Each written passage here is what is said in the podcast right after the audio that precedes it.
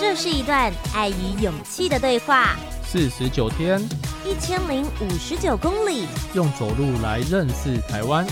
深旅，Follow me，我是主持人吴杰，和企划伊森，我们在徒步环岛中。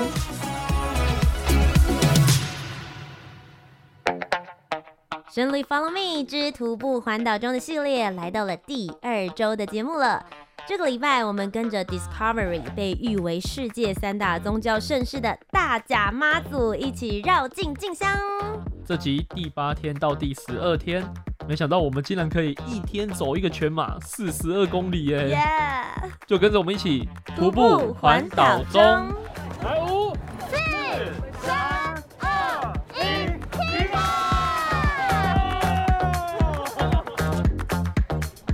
境台湾的朝圣之路。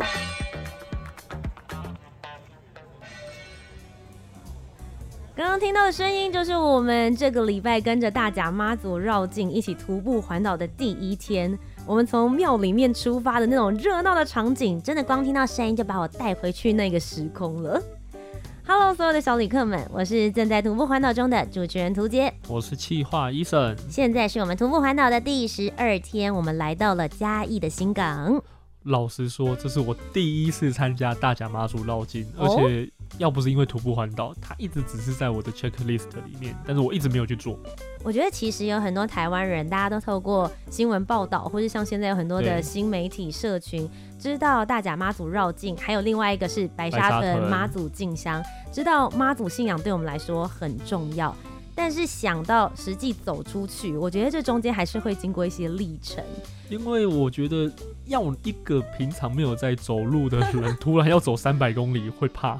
真的，但你知道是谁告诉我大甲妈祖绕境很值得走的吗？嗯、是我一个韩国的朋友，哎、欸，居然是个外国人。他在二零一四年的时候来到台湾，而且他是跟他的家人一起来旅游。嗯、然后他就跟我讲说：“哎、欸，这两天你可以陪一下我妹妹吗？因为我要去参加大甲妈祖绕境。”哇！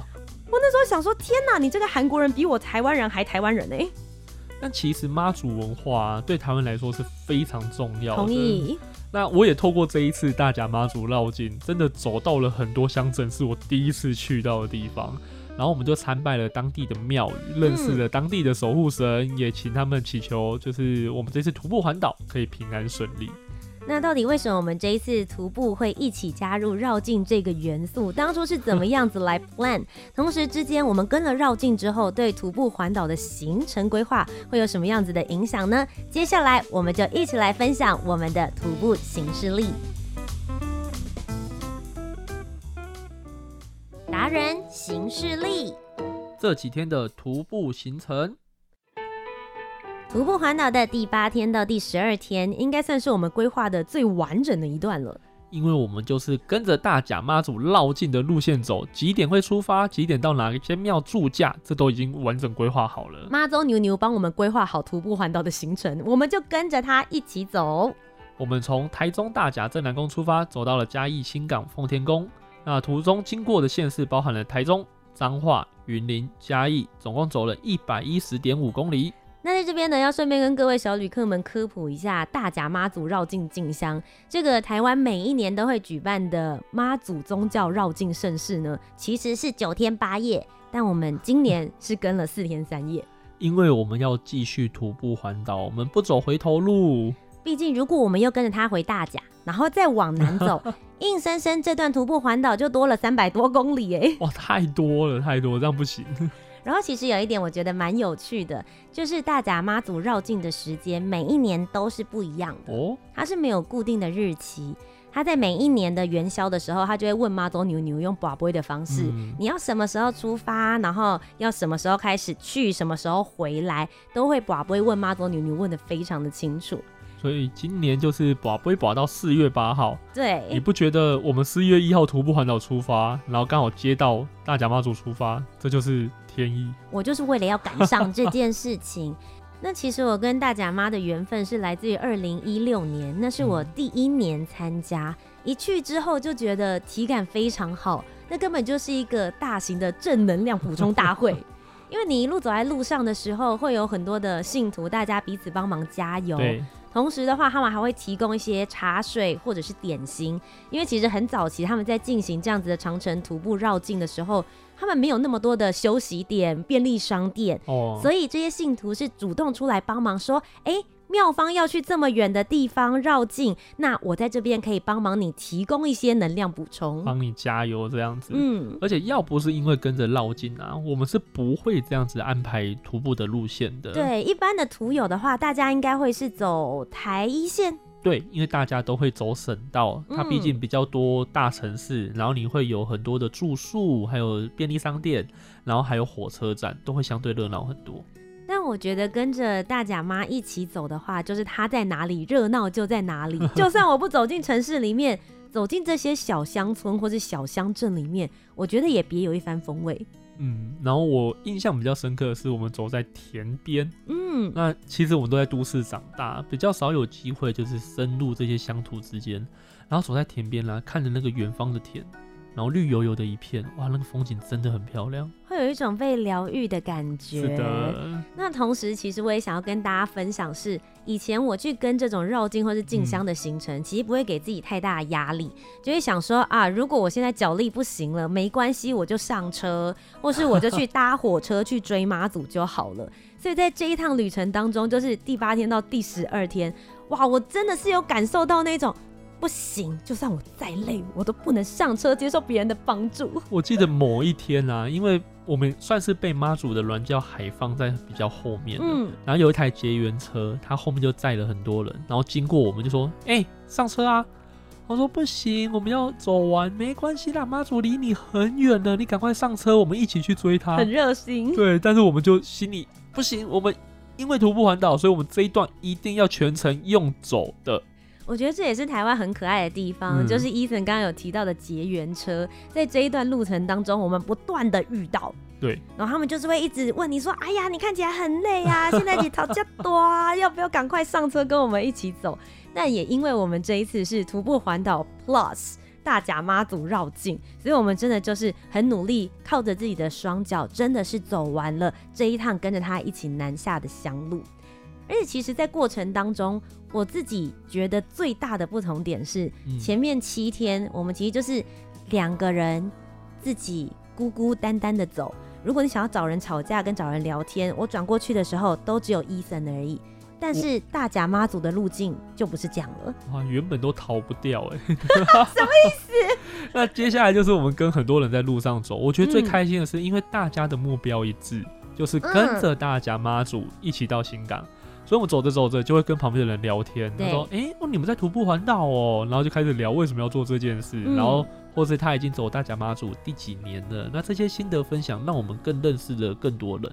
所以这一趟香路当中，我们真的是收集到了不少故事。只要是我们醒着白天的时间走在路上、嗯，真的都会有很多香客、信徒或者是陌生人，很愿意来给我们祝福。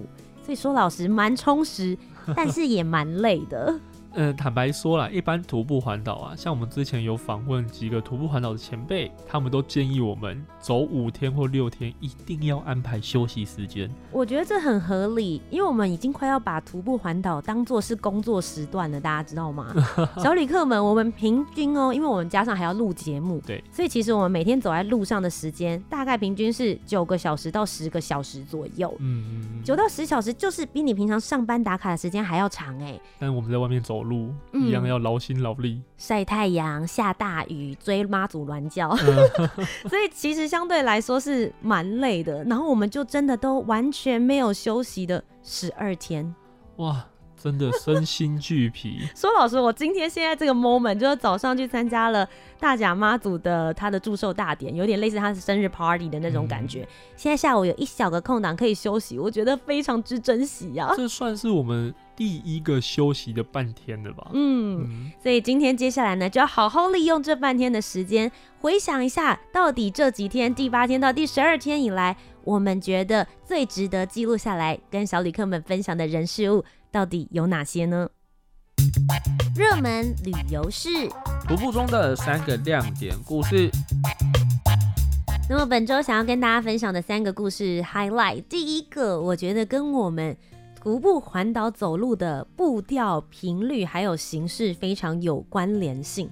因为其实我们本来是想说，我们要跟着大甲妈祖绕境，根据我们以往的经验，就是要跟在銮轿的旁边才好玩。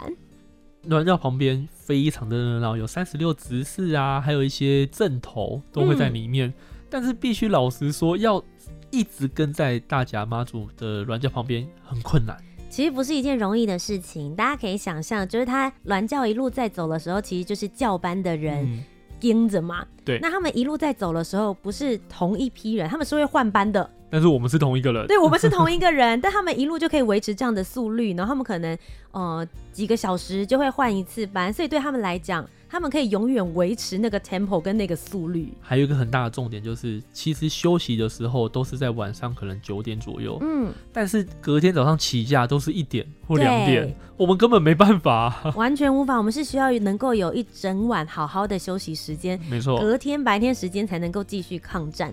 所以我们在第一天的时候，其实就暗自下了一个决定。就我们不一定会一直跟在銮教的身边，是的，所以包含起驾的时间，就是我们开始从大甲镇澜宫开始走。其实我们走的时候，妈祖牛牛还没有开始起驾，我们是抢先徒步，对，提早他六个小时左右的时间，我们就已经先开始走了，这样子。因为预料到一定会被追上，嗯，那那个时候的心态也会想说，反正其实也有很多这些资深的在走路的这些信徒也跟我们分享说。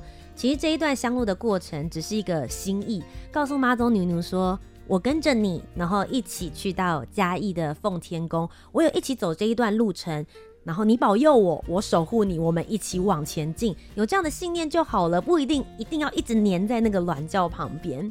那我们自己也受到了这个观念影响，所以觉得好，我只要有这几天都跟他的 schedule 一样，嗯、一路同行就可以了。”结果没想到，原本我们一直以为我们跟妈祖銮教离的都是有一段距离，可能五公里以上。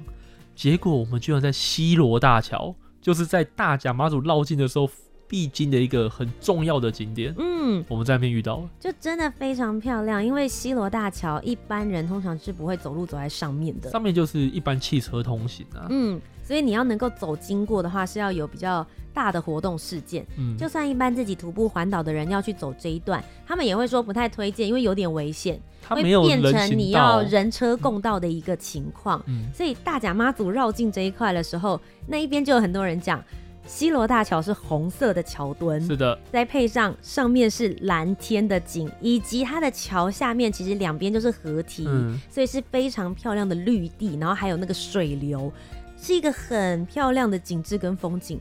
我们就在那个地方遇到了大甲妈祖的銮轿，哦，一模一样的时间，我们没有讲好呢。我们就是走到西罗大桥，想说要过桥的时候，突然听到后面有号角队的声音，对，我说：“哎、欸，銮轿到了！”到，对。对不可思议！我们就在桥头稍微等了一下，然后就跟着那个队伍一起走进西罗大桥。而且在西罗大桥上面的时候，因为人稍微比较多一点点，嗯、因为这边就刚好要走进去西罗那一边嘛。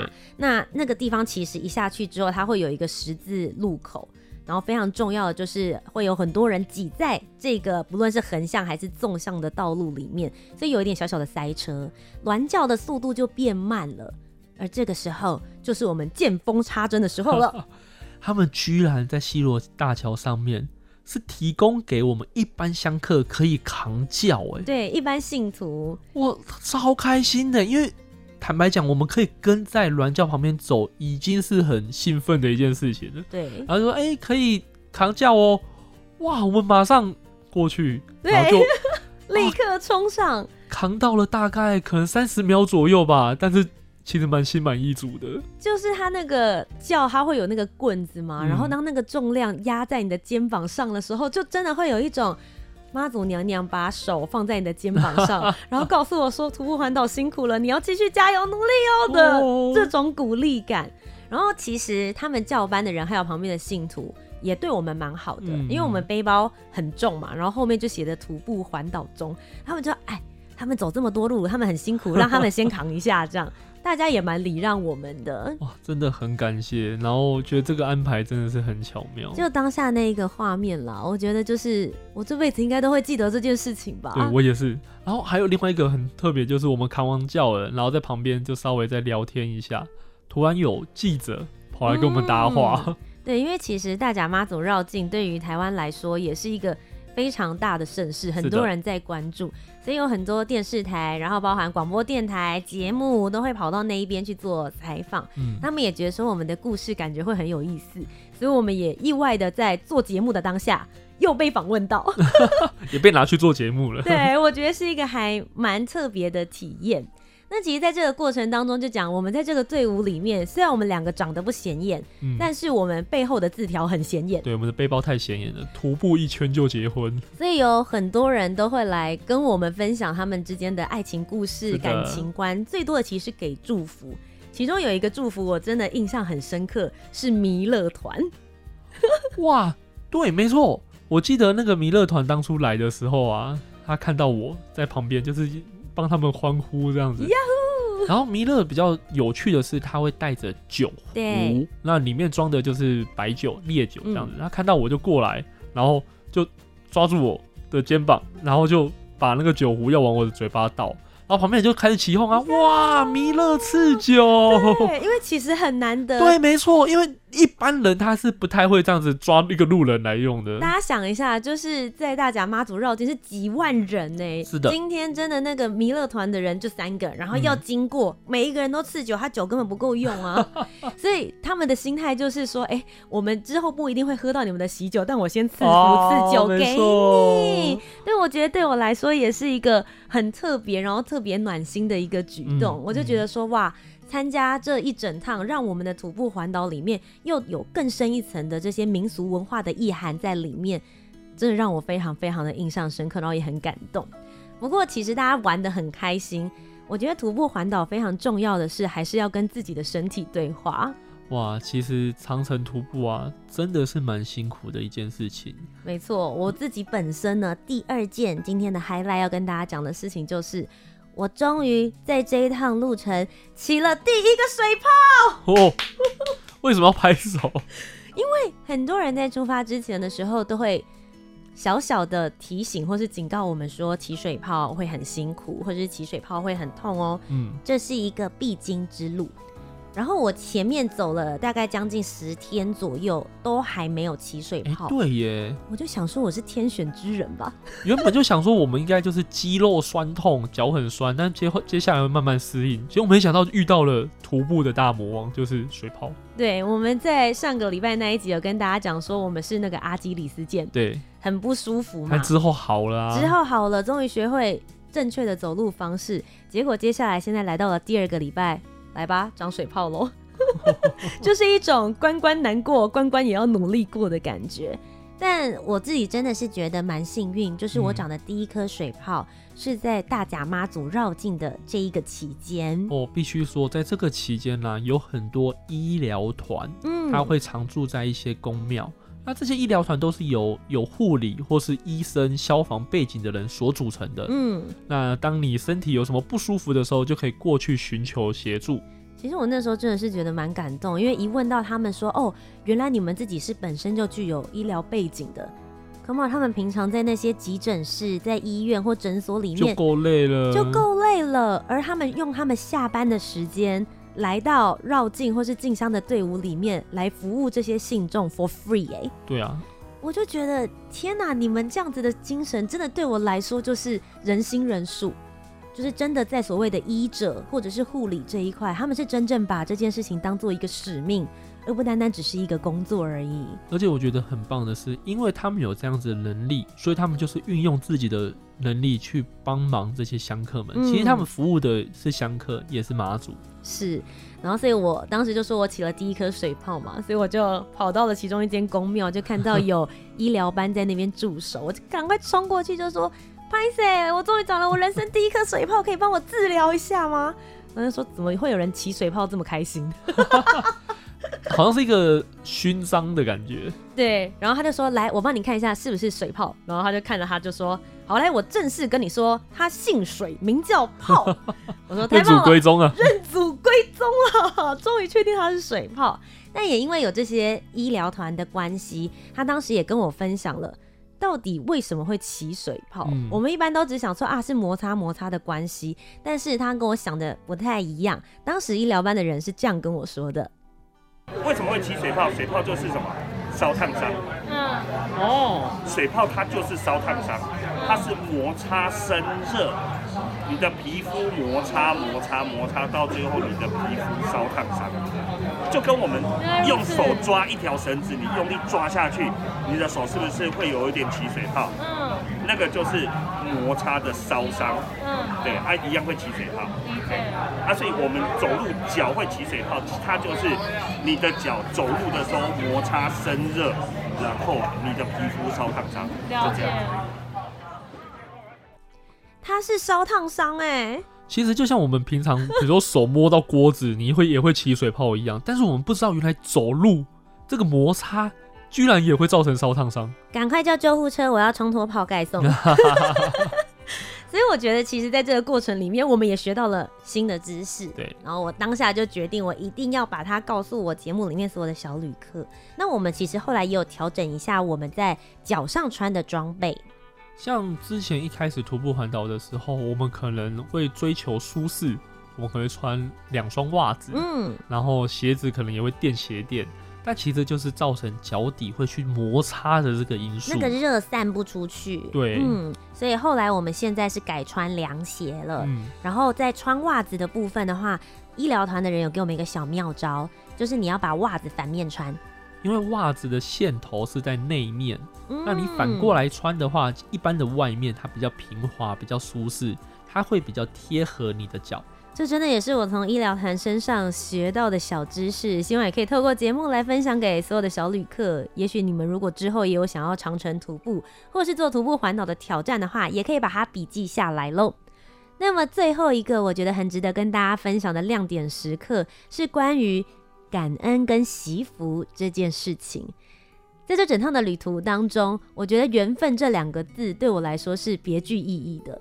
主要的原因就是因为我们跟着大甲妈祖绕境啊，路线是固定的，但是晚上的住宿真的只能随缘。嗯嗯，那因为我们每天啊不确定自己的脚程可以负担的距离，所以我们都是前一天或是当天才会决定晚上的住宿。但你想想看，绕境的队伍有十几万人在同一条路上走。这些主要的住宿地点都被订满了，所以其实相对来说要找一个住宿真的是超级困难的。那像是我有一个朋友，他原本在台北工作，那因为搬回老家彰化，那我们就刚好可以走到那边去住他家，真的很感谢他。这时候真的是全世界以前有的朋友都想要把他捞出来，想说你家有没有刚好在这一条绕境的路上？但是其实特别是到第十天，嗯、就是我们徒步环岛的第十天这一天晚上九点钟。哇！我那天晚上真的是又饿又累又渴又冷，而且脚上还开始起水泡了。哦，有够可怜。就是有一种觉得我今天想要住一个舒服又舒适的地方，因为其实常常在大甲妈祖绕境的过程当中，有很多香客，大家会住在比较客难的地方，比如说庙里。他们其实就是在庙或是当地的人家去借宿，那通常都是打地铺，对，然后或者是骑楼之类的。嗯、那我们那时候已经做好心理准备，想说不然我们就去庙里面好了。没想到那一天的住宿，我觉得就是一个缘分，就这么刚好。当天的那个心情，我有及时把它记录下来。接下来透过这段声音，好好的跟小旅客们分享我当时的心情。四月十号的。晚上九点二十，然后我觉得有一件很幸运的事情，真的是很想要记录下来。哦，好。就是其实因为我们这一趟路，真的是当天我们才会决定说我们要住哪里，或者是前一天晚上我们才决定。其实我们今天有决定的啦，就是要住虎尾的天后宫，因为那边有开放。对，就是让这些香客大家可以住在庙里面这样，嗯、但大家也知道，就是这种就是你直接铺纸板，当然会睡得比较没有那么舒服。对，再加上因为我们这一次徒步环岛，我们的行李其实是比一般香客还要再重蛮多的，嗯嗯、所以刚刚其实我们就有一点烦恼，说真的要就是住的这么克难，或者是明天的行李该怎么办？这样子，就在我们烦恼的时候，我的 IG 的小盒子里面就出现了一则私信，然后是我妈妈的朋友，就地震阿姨，她就突然跟我讲说，她有一个好姐妹住在虎尾附近，她很会开车，有没有可以帮忙？天哪，就是妈多牛牛派她来救我，我真的当下第一个反应。谢谢妈多牛牛。当下接到那个讯息的时候，真的是超级兴奋，有一种觉得哇，我一直在想的问题，没想到其实就这样一个讯息、一个电话就被解决了哎！我真的觉得这个安排真的是来的太恰当了。你知道当天晚上啊，我们去住宿，我看到那张床，我真的快哭出来了。真的，而且其实我一直记得，我和这一个素未谋面的秀凤阿姨，嗯、跟她的女儿 Chris，我们就约在天后宫的庙口。然后相见的时候，她就是真的冲过来，然后抱住我，跟我说：“妹妹啊，走到这边真的是辛苦了啦！阿姨，我也是妈祖的信徒哦，我可以帮上您的忙，我真的太开心了。”非常的热情，他真的声音就是这么高，这么热情，然后这么大声，我觉得整个天后宫的人都知道他要把我捡回家了。可不可以连我一起捡呢？然后当天晚上真的觉得哇，我简直就是在幸福乡里面。我有。松软的床，有热水可以洗澡，我还有吹风机。隔天早上，他们还准备了早餐给我们吃。哎，所以其实到目前为止啊，除了身体上就是很酸痛、很不适之外，我们真的觉得每天都很幸运。真的，我们都遇到好人哎。对，那我们也同时啊，就是不断的提醒自己，其实这些帮助啊，都不是别人应该给予的。那我们接受这些帮助，我们一定要感恩惜福。那么以上呢，就是我们在徒步环岛的第八天到第十二天，我们印象非常深刻的三件事情，也希望能够对小旅客们有所启发。节目的最后，到底在这第八天到第十二天，我们发现了什么样子台湾特色的景点呢？就一起来听听。达人笔记本，台湾这里好玩。那么第一个要跟大家推荐的台湾必去景点，当然就是我们的大甲镇澜宫。那镇南宫建立于清雍正年间，那每年三月的妈祖绕境活动已经有数百年的历史了，嗯、而且参加的人数越来越多，是台湾重要的宗教盛事之一哦。而且我觉得大甲镇南宫，就算你不是在大甲妈祖绕境的时候去，其实也非常值得一看。里面有金妈祖，有玉妈祖，哦、非常壮观、嗯。其实它的规模真的是非常非常大，很值得大家平常的时候就可以去拜拜找妈祖牛牛的波比喽。那第二个就是这一次绕境的终点站新港奉天宫。新港奉天宫呢，也是祖祀妈祖牛牛的，已经有两百多年的悠久历史了。在这里面呢，你可以看到历史、宗教文化、信仰，甚至还有建筑艺术，真的非常非常值得大家可以去走一走。算是在新港地区非常重要的信仰中心。那我自己在去参观的时候，我觉得比较特别的是，常常大家拜妈祖的同时，其实也会拜。虎爷，对。但大家一般在拜虎爷的时候，是不是都会蹲下来拜？嗯。但他们家的虎爷是供在桌子上的，他是全世界唯一一个有御赐金花要供奉在桌子上面的状元虎哦，哦，非常值得一看。那么最后一个要跟大家分享的是在新港这个地方，它叫做新港乡艺。那这边呢是全国唯一以香为主题的文化园区，可以让游客有不同的角度了解世界各国的不同的宗教里面跟香有关的历史典故，还可以在这边看到做香的原料还有物料，深入了解香艺文化。可以跟大家分享，我们现在就是住在这里了。对，没错。对，而且 其实也是一个因缘际会，因为当初这个新港商议，大家知道它其实离奉天宫很近，所以附近的住宿也是早就被订满了。所以当时呢，也是透过朋友，然后还跟我们说，哎，那附近有这样子的地方，你可以去住住看。然后才发现，我们平常烧香拜拜的那个香，原来是透过这样子的传统工艺所制作出来的。我还记得我们住宿的时候，还看到师傅现场在做香，哇，这种传统工艺有被保留下来，真的非常难得。以上就是本周的生旅 Follow Me 之徒步环岛中，我是主持人涂杰，我是气化医生。再一次非常谢谢所有小旅客们的收听还有支持，我们会继续努力用走路来认识台湾，持续 follow 我们的挑战，Fighting！